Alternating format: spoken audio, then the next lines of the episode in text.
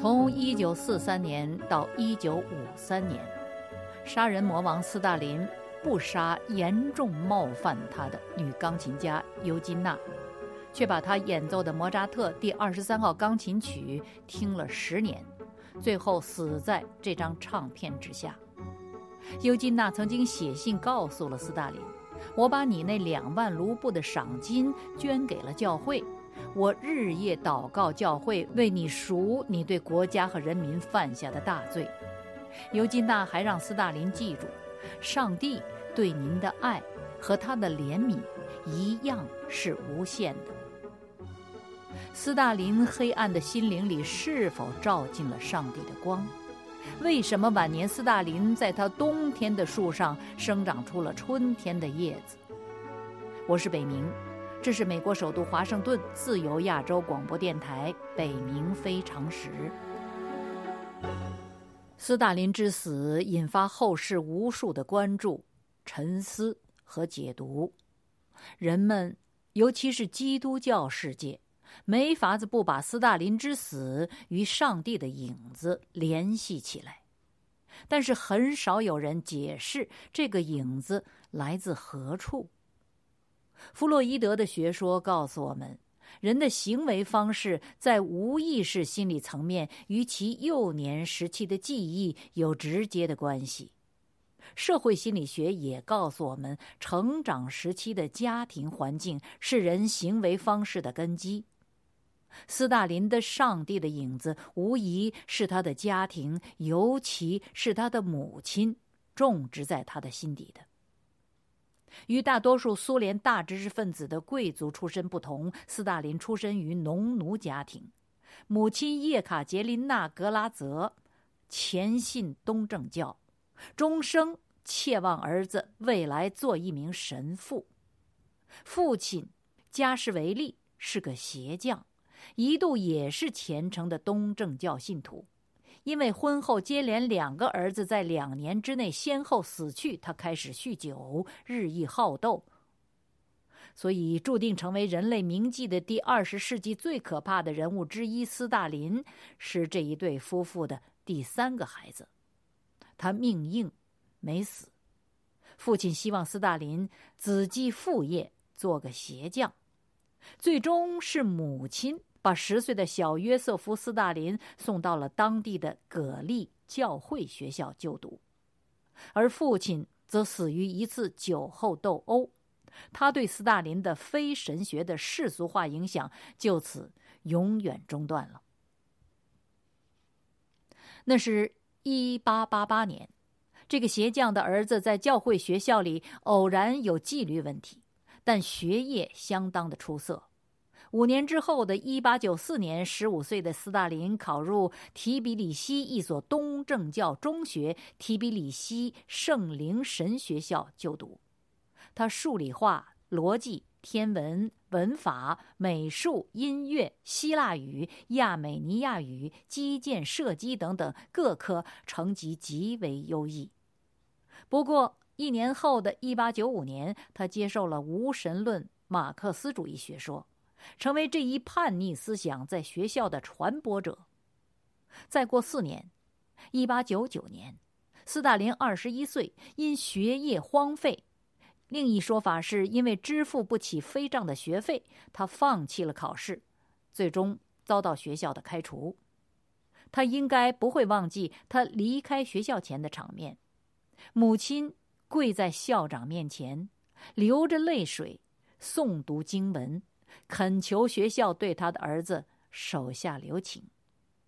斯大林也应该不会忘记，当他被学校除名后，落脚于提比里西气象观测台，在献身革命的同时，开始没有上帝的独立生活时，母亲为使他回心转意，苦心孤诣，一度搬到观象台与他同住。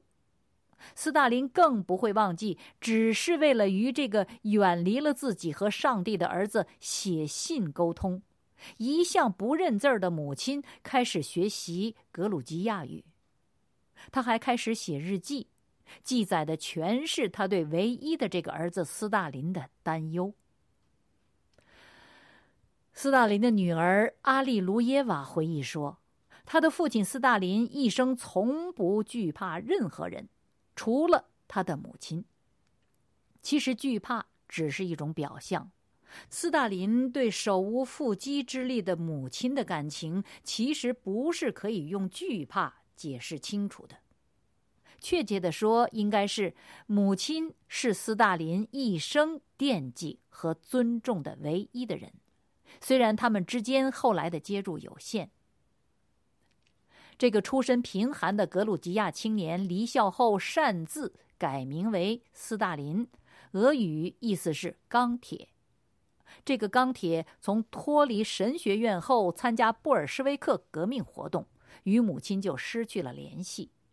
一九零四年，他从流亡地西伯利亚出逃，潜回故乡格里，见了母亲一面。此后又是十年的分离。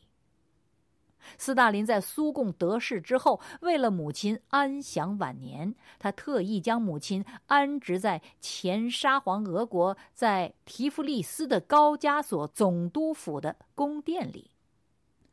三十年代，他忙着实施血腥的大清洗，没忘记把照顾母亲的任务交给自己的心腹。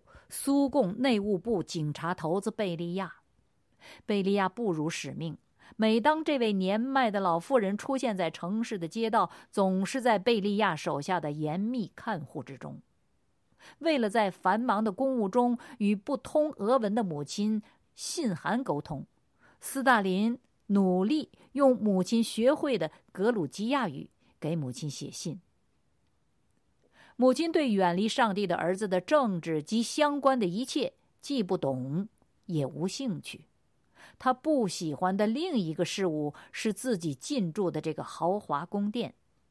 搬进去之后，他执意只占用其中的一小间，而且布置的据说如同他熟悉的故居。他也去过莫斯科，同样不喜欢那里。当他执意回到故里时，给儿子留下了一个简短的字条，是他此生唯一认得并会写的文字——格鲁吉亚文字。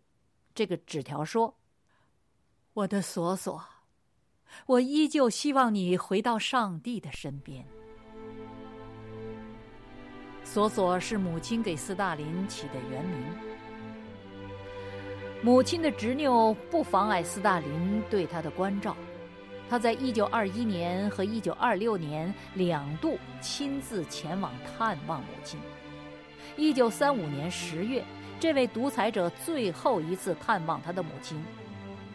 当时已经患病的母亲与他的对话，值得载入史册。母亲焦虑地问儿子：“你究竟做的是什么工作呀？”斯大林回答说：“妈妈，您还记得我们的沙皇吗？”我现在就是跟俄罗斯的沙皇一样的人呢。老妇人不以为然，从青丝到白发，她一生对儿子的希望依旧渺无踪影。她的回答还是那句话：“你最好成为一名神父啊。”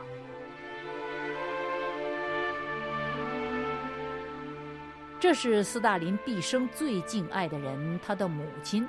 跟他说的最后一句话。不到两年，一九三七年七月，母亲去世，斯大林再无对话的人。他没有出席葬礼，派了贝利亚作为特使前去送葬。花圈上写着俄语和母亲看得懂的格鲁吉亚语：“致亲爱的母亲，您的儿子约瑟夫·尤加什维利。”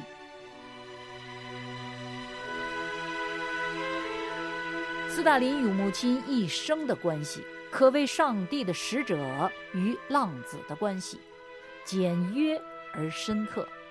他们之间的通信只有十几封，内容如电报的电文一样简短。可是母亲的存在就是一个巨大的信仰的符号，它注定不能确认，也无法兑现，却也不能抹杀，不能无视，不能抵抗。他不可能忘记母亲终生的愿望，最终变成了遗憾，埋进了墓穴。第二十三号钢琴协奏曲的作曲家莫扎特，与钢琴演奏家尤金娜一样，也是上帝的信徒。其音乐被誉为近代基督教精神孕育的圣音。尤金娜则确认过，他的演奏艺术是他通往上帝的媒介，因此他的音乐充满灵性、力量和高度特异的风格。斯大林。年轻时代在教会学校受过良好的教育，他的音乐修养与德国纳粹们一样相当的深厚。他屏蔽了神性，践踏了人性，但是他保有一双音乐的耳朵，能够感知基督的圣音，从而接近惩戒和救赎之路。于是，那个莫扎特第二十三号钢琴协奏曲在八年之后突然敲响他的耳膜，而他竟要拥有这张唱片，鬼使神差。当尤金娜以他那两万卢布的酬劳把他再次送到上帝面前，并要为他赎罪的时候，他竟然一反常态的默认了，这如同天意。最终，他竟在这个引发灵魂救赎的唱片的唱机下、音响中，永远合上了眼睛。这是超验的神秘，可能只有这位不可一世的独裁者已故的母亲能够领悟这一切是什么缘故。在拥有这张唱片的十年之后，一九五三年三月五日。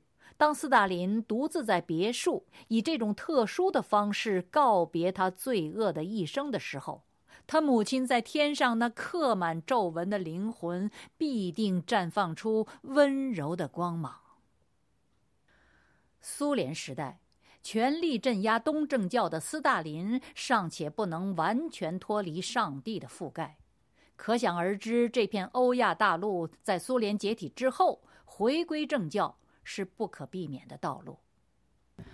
好，各位听众朋友，在了解了斯大林的这一段特殊的经历和传奇故事之后，现在我们回到苏联在解体之后回归俄罗斯，无神论让位于基督教这个话题。在共产主义信仰土崩瓦解之后，即刻回归旧的传统是顺理成章的事，只要这个传统足够土厚水深。圣彼得堡被改名为列宁格勒，导致传统断代。六十七年之后，这个城市的居民们用选票把这座古老城市的名字再度改了回去，就是见证。另一个可为引证的是俄罗斯最古老的监狱——沙葛斯克监狱的故事。这个监狱始建于一个半世纪以前的一八三二年。到了一九八九年，苏联政府停止了这个监狱的伙食供应。在断粮危机之中，这个监狱得以维持，是因为求助于当地更古老的机构——修道院。这座城市拥有十四世纪建造的圣谢尔盖三位一体修道院群。事实上，这座城市的另一个名字就因此得名。叫做谢尔盖·波萨德。当地的监狱长呢，是一位尽忠职守的共产党员。由于克格勃机构的改组，他的上级不断的换人，他已经不知道谁是他的头了。但是他立即转而求助于当地的修道院。他说：“我只能转向我们古老的根基——教会。”除此之外，我们还能转向谁呢？注意，他把教会说成是我们古老的根基，而正是这个古老的根基的修道士们的捐助，使得这所监狱度过了严酷的冬季。只要专制权力失据，传统立刻浮现，解体的民间社会就会酝酿再生。这是。不需要计划的事，正是由于这样深厚的历史文化背景，在危机中自动浮出水面，一九九一年苏联解体关键时刻，应邀到访苏联的美国基督教使团的成员回顾那一次访苏的经历时，醒悟道：“其实，我们并没有从西方带去舶来品，我们所侍奉的上帝一直就在俄国，在劳改营里，在没有向政府登记的家庭教会中。”在没有被共产党夷平的大教堂里，上帝一直是被人们热切的敬拜着。这是自由亚洲电台北冥非常时，我是北冥，谢谢您收听，我们下次节目再会。